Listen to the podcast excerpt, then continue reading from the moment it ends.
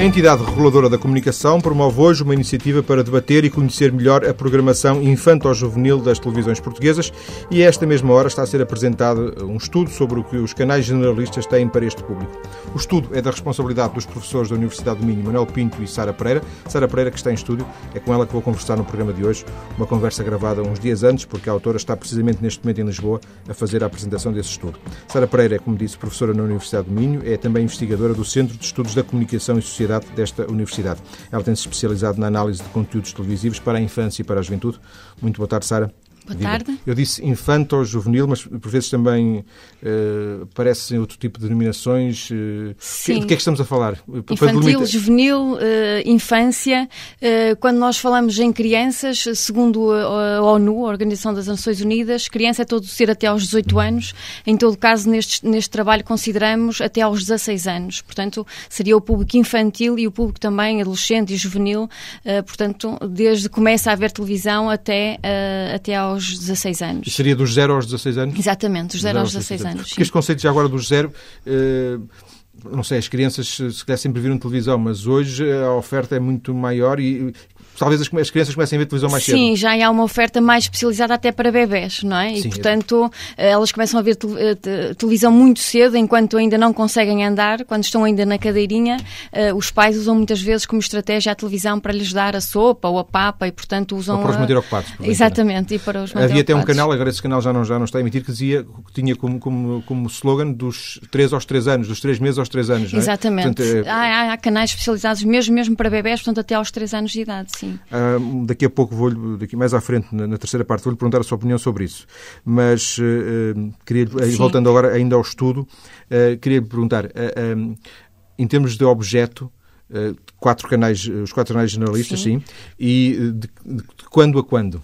Portanto, o estudo foi desde setembro, melhor, outubro de 2007 a setembro de 2008, portanto, contemplando 12 meses de emissão da RTP1, RTP2, SIC e TVI.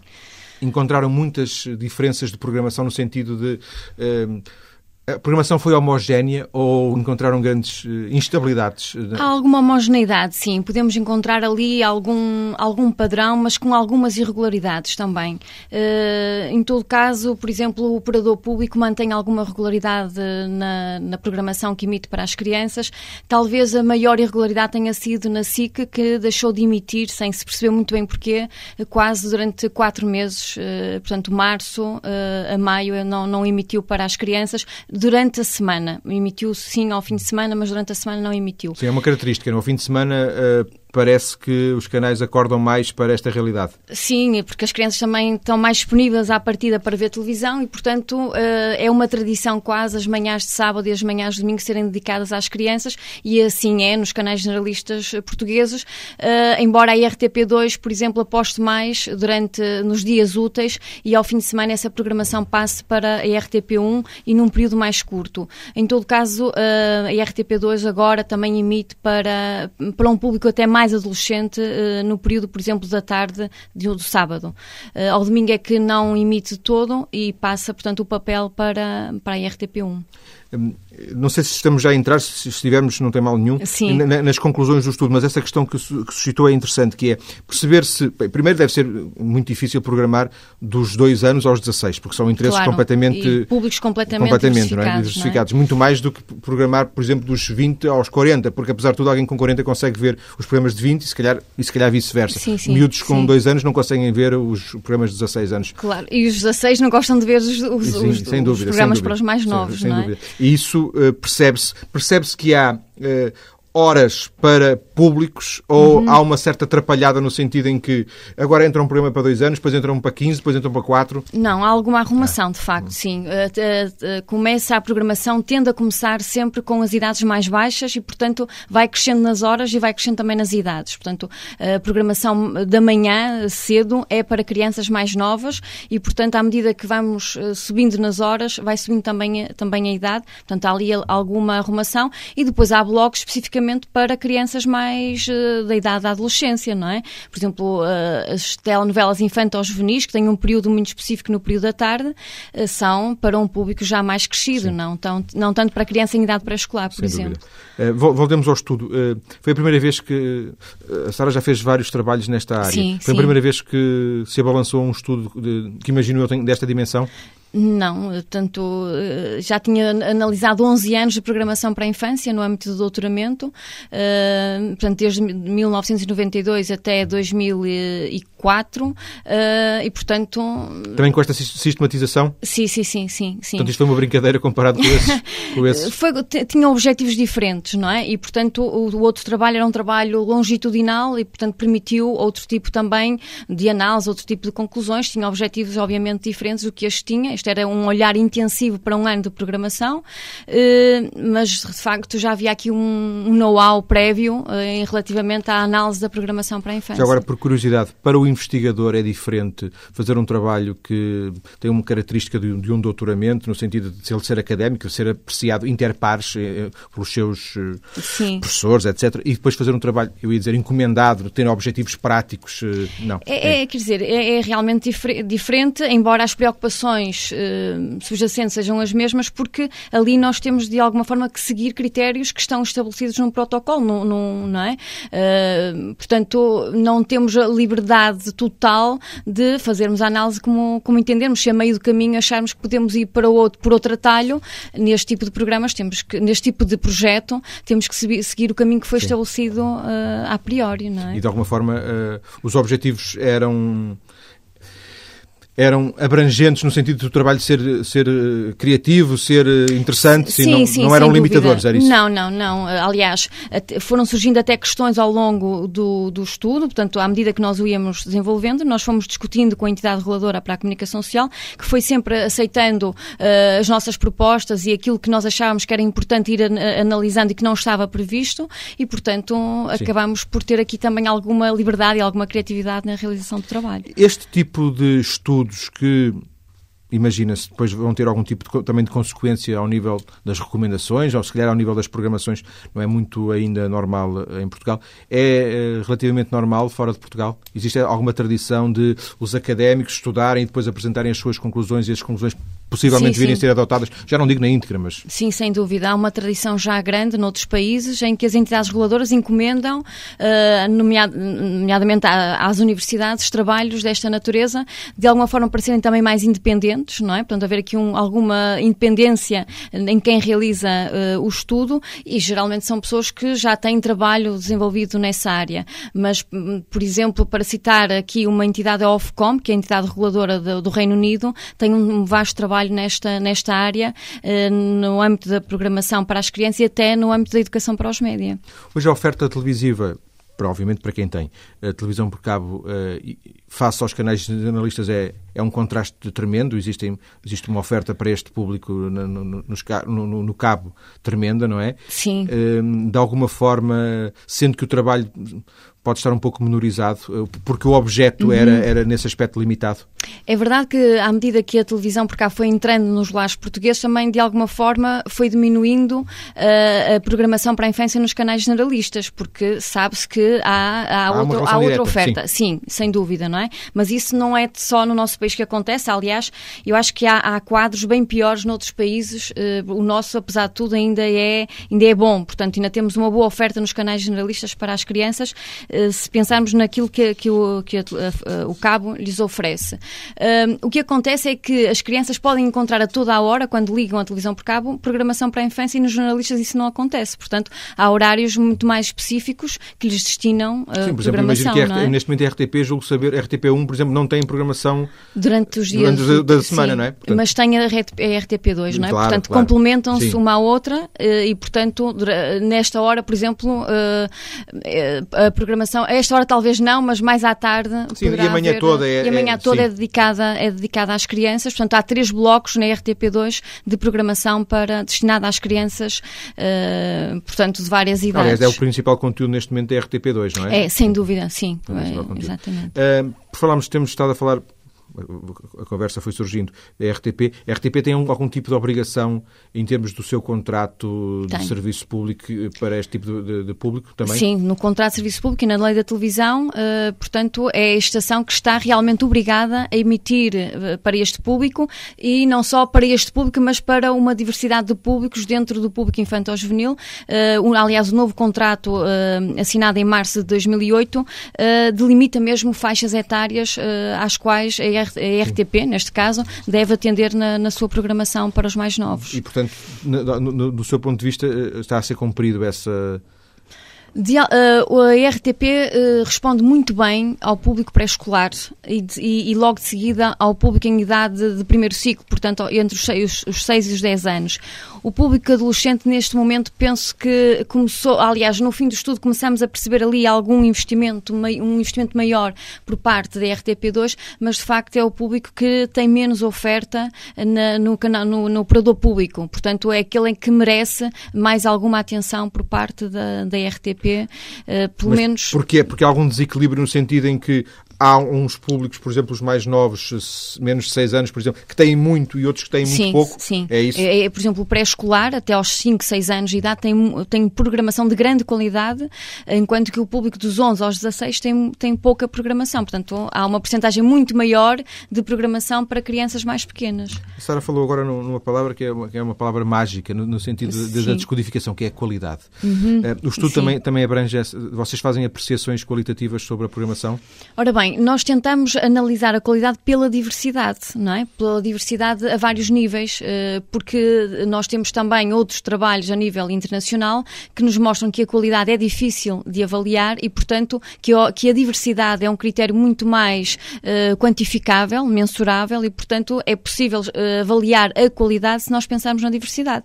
Na diversidade de géneros, na diversidade de formatos, até na diversidade de públicos, na diversidade de temas, de conteúdos e, portanto, é a partir daí que nós, que nós conseguimos uh, avaliar, a partir da diversidade, que conseguimos avaliar também a qualidade da programação. E não com um conjunto de padrões, de, de, de normas que diriam se cumpre estes padrões é um programa de qualidade. É eh, difícil estabelecer porventura é, esses padrões. É difícil, uh, era sempre, poderíamos eventualmente estabelecer uma escala. As escalas que eu conheço, na minha opinião, não respondem, não, não, não dão resposta, uma resposta que, me, que, que eu acho satisfatória a esta questão da qualidade, no sentido de avaliar, por exemplo, há escalas que avaliam a questão da, da violência. Portanto, se o programa não é violento, uh, é considerado de qualidade. E isto para mim é muito questionável, porque muitas vezes não é a violência que está em causa, mas é o conflito. E um programa tem que ter conflito, porque se nem conflito não interessa a ninguém, não é?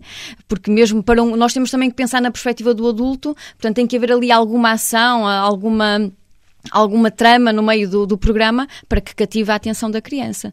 E, portanto, muitas vezes há, há esta confusão entre o que é entre o conflito e a, e a violência. De alguma forma, vocês eh, tentaram travar os vossos próprios gostos porque isso não, não faria muito sentido projetar num, num, aquilo que a Sara acha que é um bom programa, que, por exemplo, o Manuel Pinto podia achar que não, nem sequer concordar consigo. Exato, exatamente. Portanto, quer dizer, aqui nós tentamos foi criar também critérios objetivos que pusessem de lado uh, a nossa subjetividade. Uh, a questão, esta questão de, das escalas existentes uh, que poderíamos eventualmente ter aplicado e ter, adaptado, não o fizemos porque de facto não, não respondiam aos objetivos nem do trabalho, nem àquilo que nós consideramos uma escala escala uh, satisfatória para avaliar um programa para crianças e uma programação para crianças. Vamos ficar por aqui na nosta, nesta primeira parte da conversa. Vamos voltar daqui a alguns minutos para conhecermos então algumas das conclusões. Já falámos um aqui e ali do assunto, mas para conversar com mais detalhe sobre as conclusões deste estudo sobre a oferta televisiva em Portugal para crianças e jovens nos quatro canais jornalistas. Até já.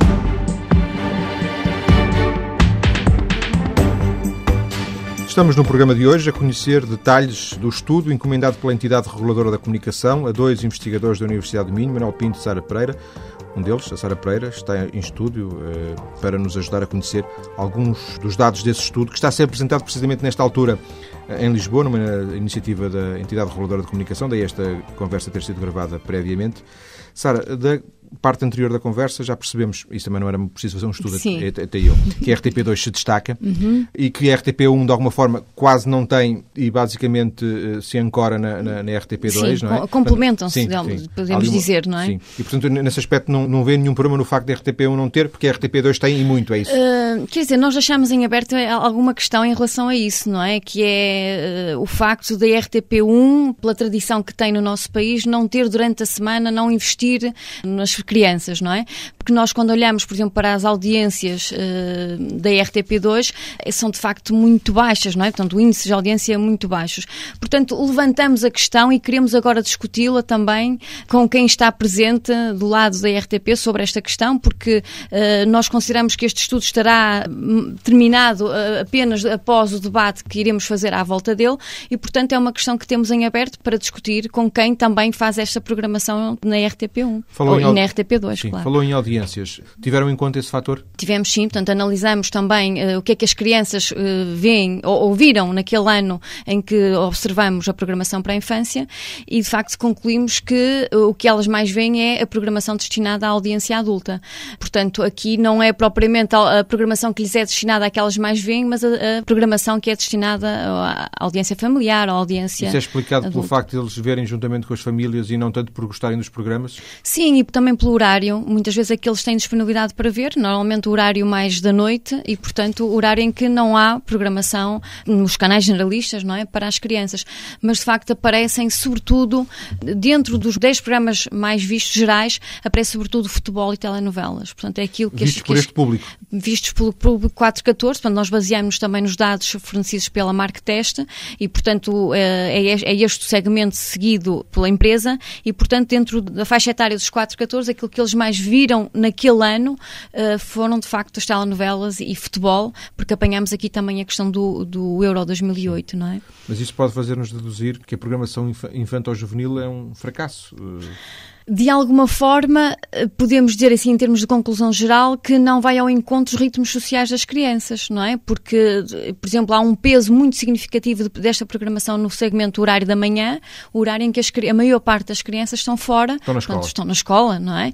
As crianças do primeiro ciclo estão na escola, as crianças de, em idade pré-escolar, hoje temos uma taxa já... De... A ministra quer as crianças na escola o dia todo, até às 5 da tarde, não é? Exato, e aí, de facto, se não estão na escola, estão também nos outros espaços, no não ATL, é? etc. No ATL, por aí fora, e portanto, embora... Teoricamente não estarão a ver televisão no ATL. Exato, porque há muitas instituições que ligam a televisão para as crianças, sobretudo ao fim da tarde, não é? Uh, embora recorram muito mais a DVDs, a vídeos, por aí fora, mas há um recurso ainda significativo em algumas escolas à, à televisão. E a questão do, do fim de semana? Uh, estamos ainda a falar de audiências para percebermos Sim. esse, esse uhum. eco. Nota-se um aumento da audiência desses programas, especificamente infanto-juvenis, ao fim de semana? Sim, quer dizer, eh, há ali uma audiência mais significativa, um índice é mais elevado no período da manhã dentro deste segmento. Em todo caso, os programas gerais continuam a predominar como escolha mesmo ao fim de semana. Portanto, se formos olhar depois para os programas mais vistos ao fim de semana, não encontramos um programa infanto-juvenil, não é? Continuamos a encontrar um programa geral, embora, de facto, haja um índice de audiência mais elevado na programação para a infância. Há bocadinho perguntei-lhe sobre as obrigações que a RTP RTP1 e RTP2 relativamente a este público, já, já nos explicou. Eh, imagino que essas obrigações não se prolonguem, não se projetem para os dois canais privados. Ou também, não. não. não e, portanto, não. eles têm programação infantil ou juvenil porque querem ou porque compensa, não sei. Mas por, por essas duas razões há de ser. De não porque têm obrigação. Sim, quer dizer, não tem obrigação explícita, pelo menos como tem o canal público, não é? Uh, embora a própria deliberação da, da ERC, portanto, uh, contempla lá a emissão diária de programação para a infância. Portanto, uh, de alguma forma será um conselho que... Uma recomendação. Uma coisa, recomendação, exato. Que, coisa que... não acontece, imagino eu, porque tanto quando julgo saber, a SIC e a RTP não têm programação diária para a infância. A SIC tem, a SIC tem no período da manhã. Uh, portanto, é a SIC emite para as crianças no período da manhã e nós consideramos aqui também as, as telenovelas infantis juvenis dentro desta programação. E, portanto, a SIC também tem emitido uh, essas, esse tipo de telenovelas. Uh, neste momento, por exemplo, tem Rebelde Way, portanto, também no período da tarde e aí poder, diremos então que a SIC também emite num período da tarde para este público. Fazendo, é? fazendo uma... Já passando da questão das audiências para a questão mais quantitativa da, da quantidade de programas, claramente a RTP2 no, no topo topo da, Sim, da pirâmide. sem dúvida. E depois por essa ordem decrescente. Depois a, a SIC, depois a TVI e depois a RTP1.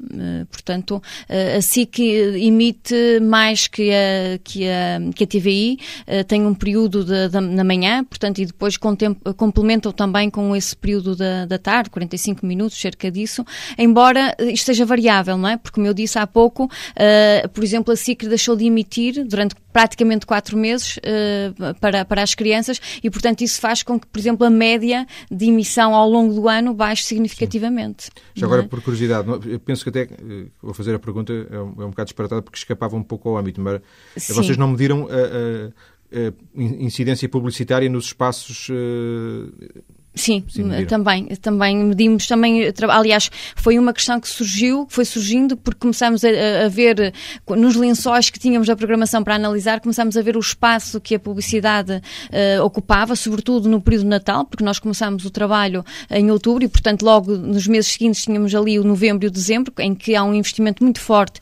na publicidade e aí o que se verificou foi que, de facto, há, uh, na, na, na, televisão pública é, é pouco expressiva uh, a publicidade nos intervalos da programação para a infância, foi assim que nós analisamos. Até Portanto, porque na RTP2 não há?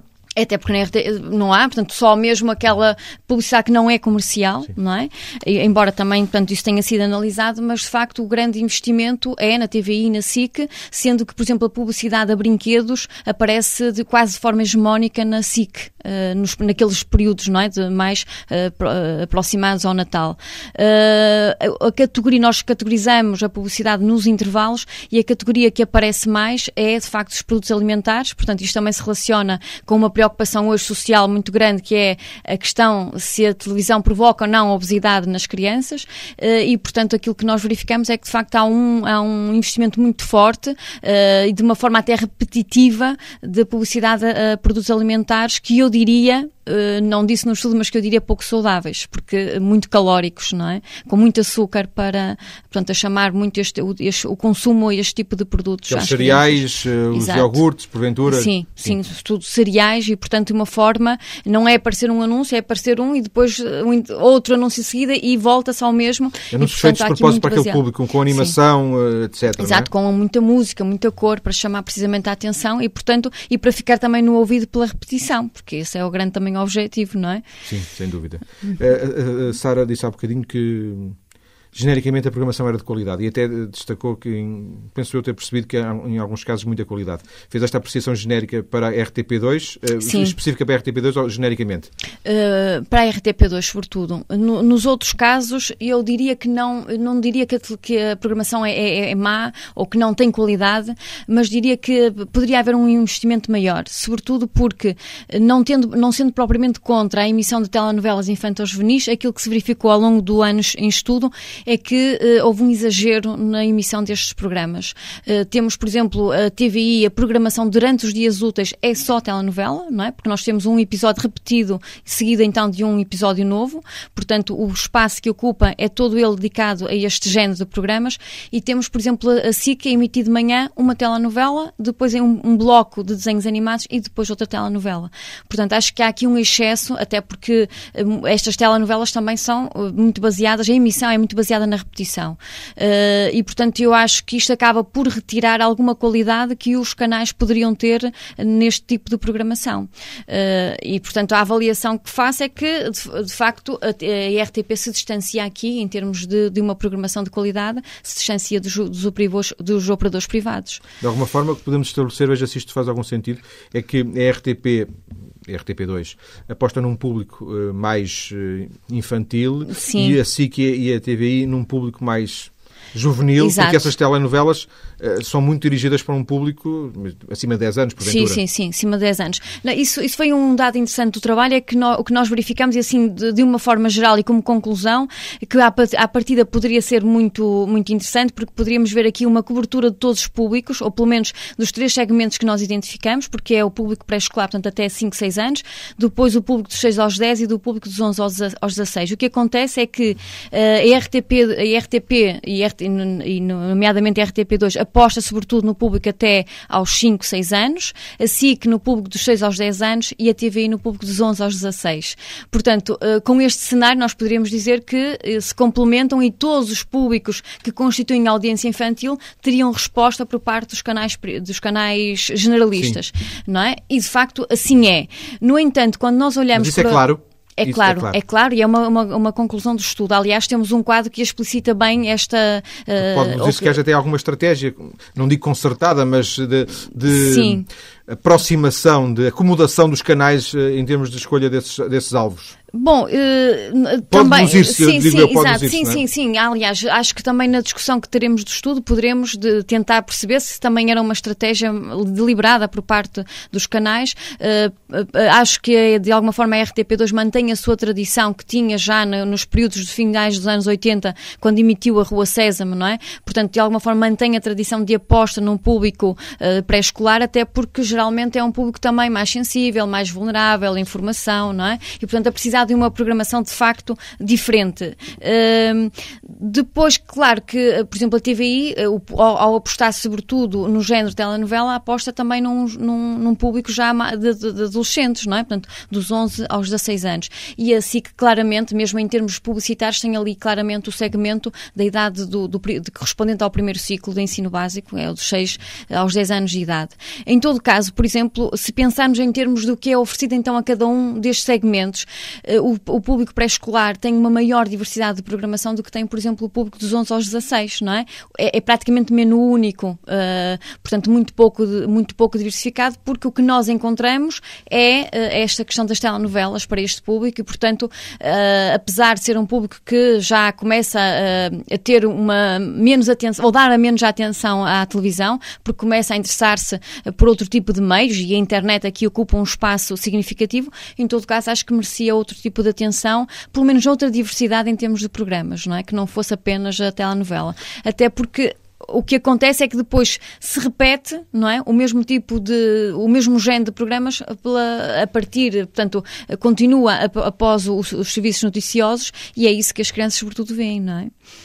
Porque elas acabam, como disse há pouco, acabam por ver mais os programas dos adultos do Exato. que os programas que são especificamente Sim, para e, eles. Portanto, e acabam por ver todas, as, telenovelas. todas as telenovelas que são emitidas, ali estão elas naqui, nos, nos 10 programas mais vistos. Uh, aproveitando a sua experiência de, de, da tal uh, investigação que fez para o seu doutoramento, uh, o que uh, se percebe é que há menos programação infantil-juvenil neste momento do que havia no período do seu estudo? Não, não, porque, aliás, até de uma forma geral até há mais programação, porque, uh, por exemplo, a RTP2 emite muito mais para as crianças do que emitia naquele período. Aliás, foi um período uh, de alguma irregularidade, portanto, uh, ali um pouco à procura, a RTP2 e a RTP em geral, à procura de, um, caminho. do caminho, porque estava realmente perdida, portanto, já tinha perdido de alguma forma a sua bandeira de, de qualidade e recuperou-a já mais tarde fora do, do âmbito do estudo, do período de estudo doutoramento. Uh, o que acontece é que, por exemplo, a TVI, naquele período, investia fortemente uh, para o público infantil no, no, período da tarde, mas com outro tipo de programas, nomeadamente com o Batatune, que foi um, um programa de sucesso e que na altura foi mesmo reconhecido pelos responsáveis da programação, porque o estudo que fiz no, no doutoramento contemplava entrevistas aos responsáveis da programação e, portanto, eles reconheciam mesmo um, um, como uma estratégia para fazer subir, portanto, para elevar as suas audiências naquele período em que a própria, também a TVI andava à procura de um caminho.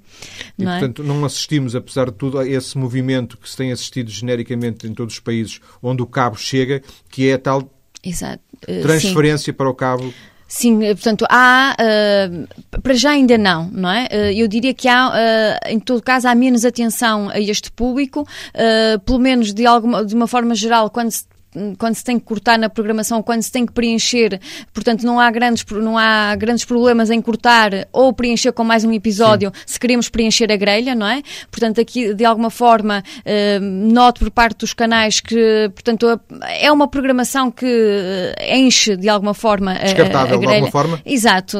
Quer dizer, aqui devo dizer que na RTP2 isto não acontece, não é? De facto. Portanto, há ali uma programação certa, mas verificamos, por exemplo, que se o programa da manhã do do, do, do deste, nomeadamente da SIC, entra mais tarde, portanto, preenche a programação para a infância com mais uma telenovela, não é? Portanto, ao longo do, portanto, estou a referir-me ao longo do ano em estudo, não é? Portanto, não posso generalizar para outro período que não seja este. Uh, mas, de facto, continuamos ainda a ter, e esperemos que, uh, continuar a ter uma aposta ainda, que eu diria ainda significativa na, por parte dos canais generalistas neste tipo de público.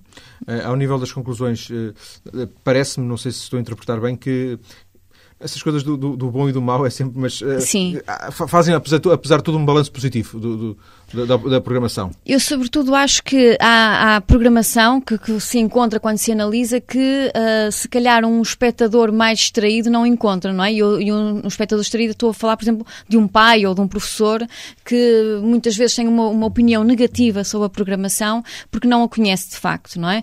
Uh, fazem algum tipo de recomendações no estudo? Esta, esta discussão tem estado muito compartimentada, não é? Ou do lado da academia ou do lado dos programadores e, portanto, aqui o objetivo é, de facto, os vários, os vários intervenientes nesta, nesta programação uh, e os vários interessados que discutam estas questões. E, neste sentido, nós levantamos algumas questões, uh, nomeadamente, por exemplo, a estratégia da TVI em interromper na, na sua programação de fim de semana uh, a programação para as crianças com o 45 minutos de um programa que é o Wrestling, e, portanto, eh, de alguma forma, nós pomos isto em questão e queremos então ouvir agora o porquê desta estratégia por parte de quem programa na TVI. Eh, portanto, de, claro que nós levantamos hipóteses, não é? E sabemos, de alguma forma, quais são as estratégias que estão por trás deste tipo de programação, mas sendo um, programa que, por exemplo, em Espanha acabou por ser uh, colocado em horas não protegidas, porque eles têm lá estas designações, porque é que ele aparece ali no meio, portanto, não, não dizemos não está no princípio nem está no fim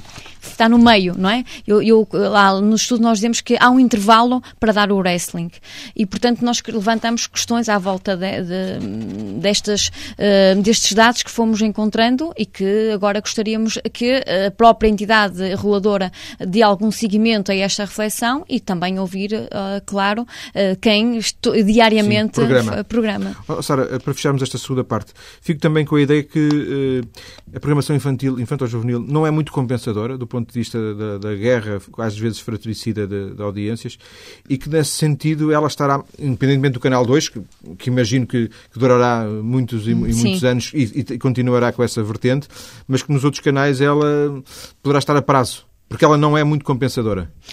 Bom, eh, eu acho que aqui tem que haver também o, compromisso com o público, não é? Portanto, a questão da responsabilidade social, dos, do, neste caso das televisões, para com o público. E acho que, quer dizer, qual é o sentido de deixar um público uh, de fora, não é? De, apesar de encontrar outro, outra outra oferta noutro, na televisão por cabo, nomeadamente, mas a, o público adulto também encontra, com certeza, não é?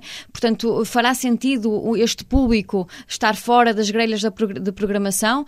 Portanto, eh, apesar de não haver uma obrigação explícita e, portanto, de facto, nós podermos eh, em breve eh, assistir a esse cenário, eu acho que isso é sempre de questionar e, em termos de sociedade civil, também haver aqui alguma, algum questionamento à, é, à volta desta, desta questão.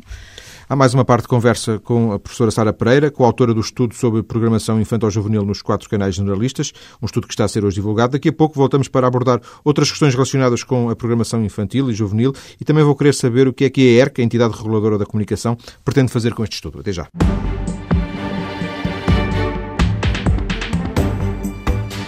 Estamos a falar de programação televisiva para crianças e jovens com uma das pessoas que em Portugal mais tem estudado o assunto, a professora Sara Pereira, da Universidade do Minho.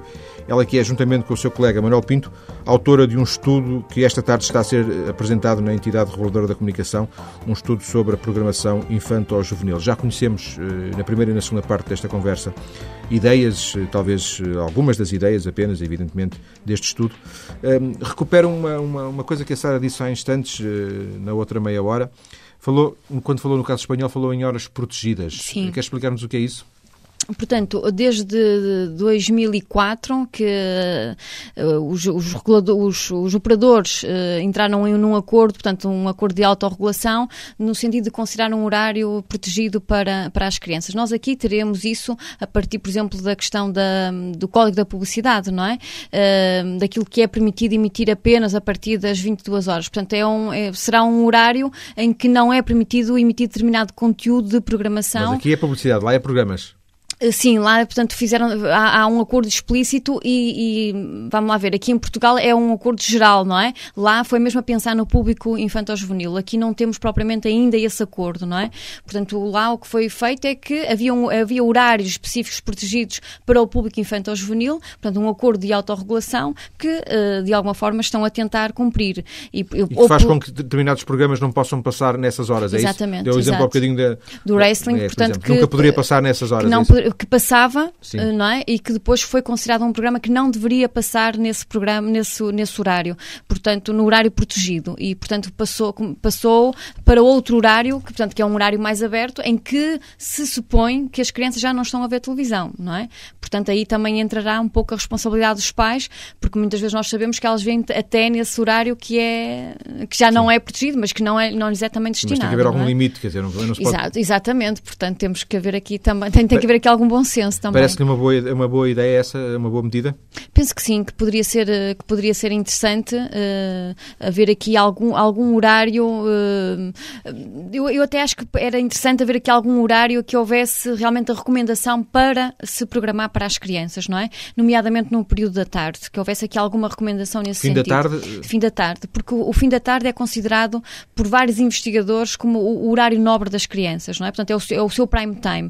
Uh, e de facto eu acho que poderia haver aqui alguma recomendação no sentido de haver uma, uma, uma maior aposta, um maior investimento por parte de, de todos os programadores, mesmo aposta, a R... investimento e cuidado, porventura. Exa e cuidado, sim, porque mesmo a RTP2 tem um investimento muito forte no período da manhã, de facto, e, e transmite depois em dois blocos no, no fim da, da tarde, mas, portanto, se calhar poderia haver ali um investimento maior para quando as crianças chegam a casa ter aquela programação disponível, não é?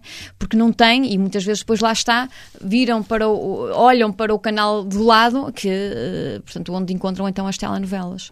Um, Sara, queria, queria, penso lembrar, porque certamente terá observado isso, um, há uns meses foi notícia em França uma recomendação do, do, do regulador francês, uhum. no sentido de uh, fazer com que as eh, crianças não vissem eh, aqueles canais, na altura, penso que estava a referir só aqueles canais eh, de, para bebés, do Baby TV, uhum. que agora já não existe em Portugal, uh, dos, os tais canais dos, a partir dos três meses. Uh, penso que a recomendação não teve muito eco, tanto quando procurei na internet, não uhum. teve muito Sim. eco, mas genericamente, quando viu essa notícia, o que é que lhe pareceu?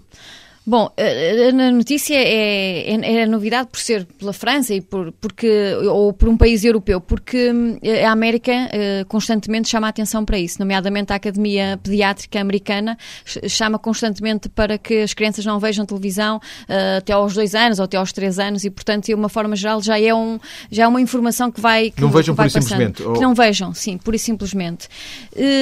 Uh, eu, de alguma forma, uh, conhecendo o Baby TV ou Baby First, que é o, também o que está agora em exibição no nosso país, uh, é uma programação de qualidade. Portanto, não é uma programação qualquer, não é uma programação ruidosa, não é uma programação agressiva para aquele público. De alguma forma, até é uma programação que pode estimular crianças que, por exemplo, não tenham outro tipo de estímulos no seu, na, na sua vida cotidiana, não é?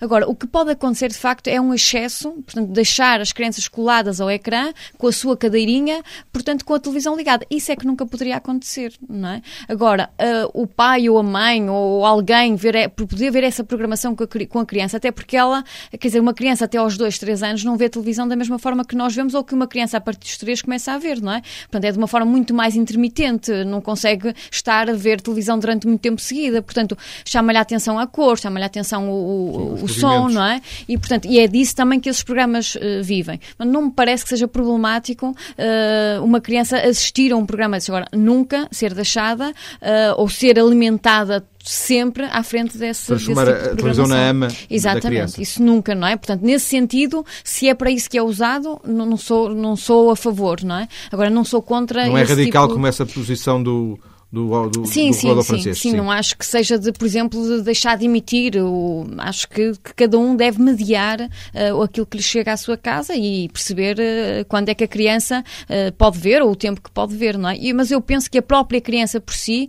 a não ser que seja uma criança que esteja realmente habituada a estar presa a uma cadeira, não, não dará muito tempo da sua atenção à televisão nessas idades. Já agora um pequeno parênteses, recitou o caso do, do, canal que existe no cabo, Baby First, que é em inglês. Exato. Exato. Uh, Parece-lhe, não sei, normal? Uh, acha que as crianças estranharão ser inglês ou naquela idade é porque, como eu disse, o canal vive sobretudo de, dos sons, dos movimentos, das cores, portanto não é, não é relevante. A palavra não é, a palavra não Ainda é não é forte. é relevante. Agora, claro que se, se me questionasse sobre a importância até de já fazer alguma, alguma dobragem, se, seria importante, porque a criança também está já... Aprender palavras. Claro, a partir de um é? ano, porventura, Exatamente. É? Portanto, que pelo menos contactasse com a língua, que é a sua língua materna, não é?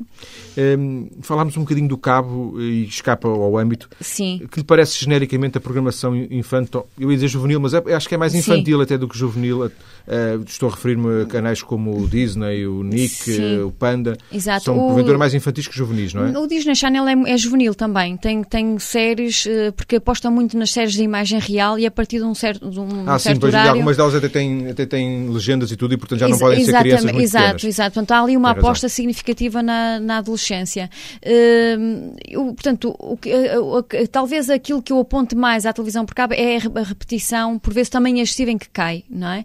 Portanto, de, a repetição ao longo do dia dos seus programas, as suas séries, portanto, uh, porque de uma forma geral, uh, nós, nós temos na Universidade de Minho um trabalho de um ano também de análise de uma aluna nossa de mestrado, de uma forma geral, aquilo que se avalia em termos de qualidade e da sua, e da, da sua diversidade é que não é, portanto, não é má, não é? Portanto, agora, a questão da repetição talvez fosse um ponto a considerar na, na programação. Em todo caso, temos essa preocupação também, é de alargar o estudo que temos vindo a fazer aos canais generalistas também à televisão por cabo, porque é uma realidade muito pouco conhecida ainda. E, portanto, o que e cada estou... vez mais presente. E cada vez mais presente. E de alguma forma aquilo que eu lhe estou a dizer é aquilo que eu tenho, portanto, enquanto interesse por esta área de estudar, portanto, aquilo que eu também vou observando nas grelhas e na televisão e aquilo que é que veio do, do, do estudo dessa nossa mestranda, porque não, não lhe posso dar assim dados sistemáticos Sim. e rigorosos daquilo que poderá ser a, a, a programação. O cabo é o próximo é, é o próximo, próximo passo, objetivo, é? exato. Em todo caso, eh, também gostaria de dizer que eh, muita da programa, dos programas que passam no cabo passam também nos canais generalistas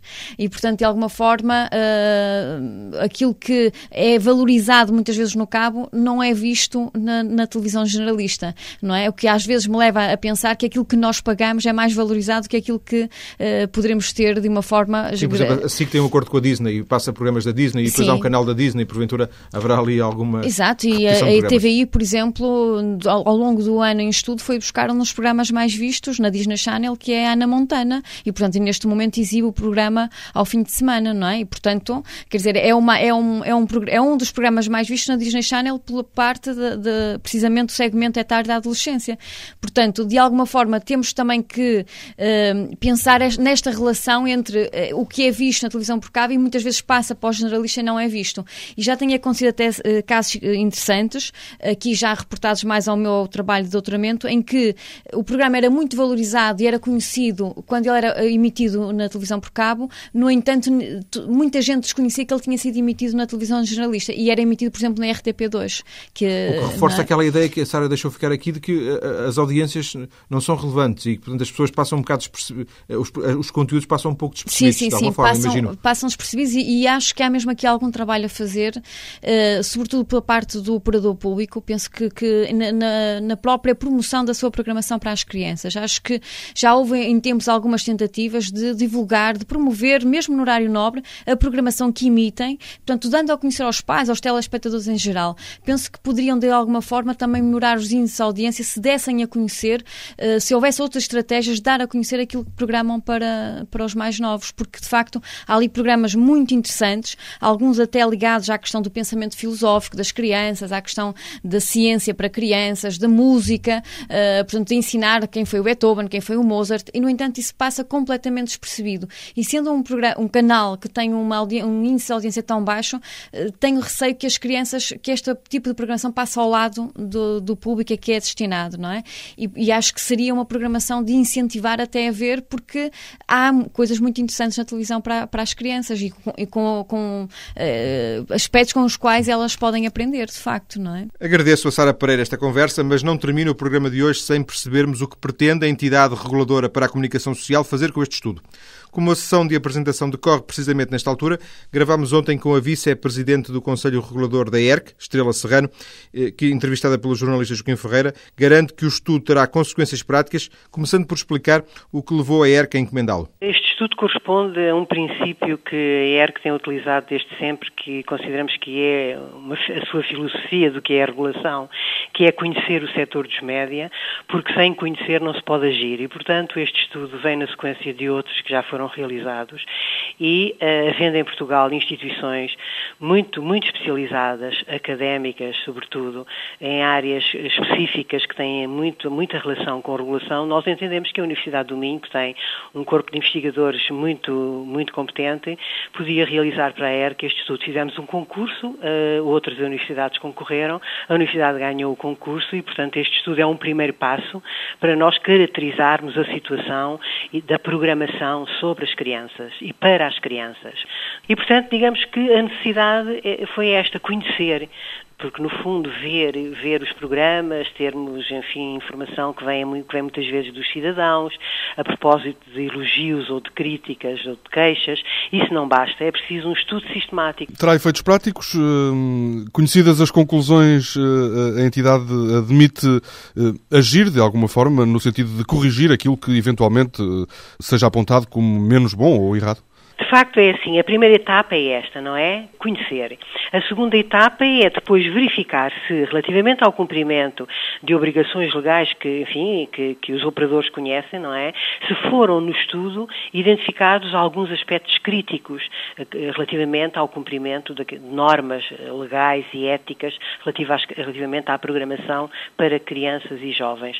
Caso tenham sido identificados no estudo uh, alguns exemplos ou alguns casos críticos, críticos, naturalmente vamos analisá-los com maior profundidade e informar os operadores eh, para que eles também se pronunciem e, e enfim, e, se, e, digam qual é eh, então a sua posição e, enfim, porque muitas vezes os operadores também eles próprios, na medida em que eh, ou não dispõem ou se dispõem, nós pelo menos não conhecemos estudos sistemáticos, muitas vezes têm também imenso interesse em conhecer estes trabalhos. Aliás, é interessante porque porque nós temos um conselho consultivo que é feito exatamente, é constituído por, pelas entidades ligadas a todo, todo o setor dos média, desde a publicidade, desde as entidades de, de, de representativas dos operadores de televisão, da imprensa, enfim, eh, e todos eles dizem que estes estudos são fundamentais para o trabalho deles.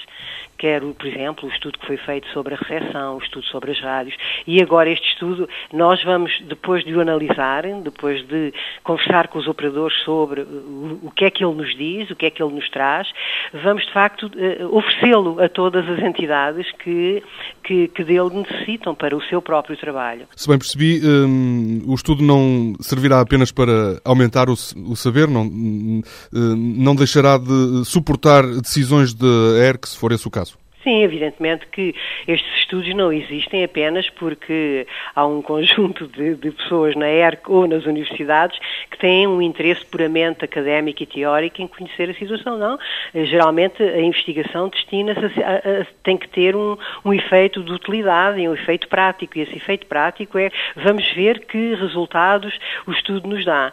E, e, e depois disso, então veremos, os próprios operadores nos dirão uh, o que é que, se eles entendem que, não senhor, eh, aquela área ou aquela parte terá de ser assim, terá de, ou, ou não é bem assim, enfim, ah, vamos, nós estamos sempre abertos e daí o diálogo e... Será publicado ou ainda não sabe? Sim, será. O estudo sobre as crianças feito pela Universidade do Minho é publicado, sim senhor, é lançado no próprio dia da conferência e, portanto, é um livro editado, aliás, muito bonito, feito por um gráfico que é um artista e, e fez uma capa muito sugestiva e toda a ilustração é, de facto, além de ser um, de um trabalho muito completo a nível de, da investigação propriamente dita, do ponto de vista gráfico, é, é muitíssimo interessante e até inovador. E, portanto, é publicado. E sobre a parte da informação, nós vamos também publicar, eh, no âmbito da ERC, um relatório sobre a investigação que está feita exatamente e que nós vamos apresentar apenas alguns exemplos sobre uh, o tratamento jornalístico das crianças nos, nos blocos informativos dos três canais generalistas. As garantias de Estrela Serrano, da ERC, de que este estudo sobre a programação televisiva infanto-juvenil nos quatro canais generalistas será aplicado, terá consequências práticas e o próprio estudo será publicado, de acordo com as informações, o estudo de Sara Pereira e Manuel Pinto, que conhecemos esta tarde aqui na TSF, um estudo que será publicado segundo as garantias de Estrela Serrano.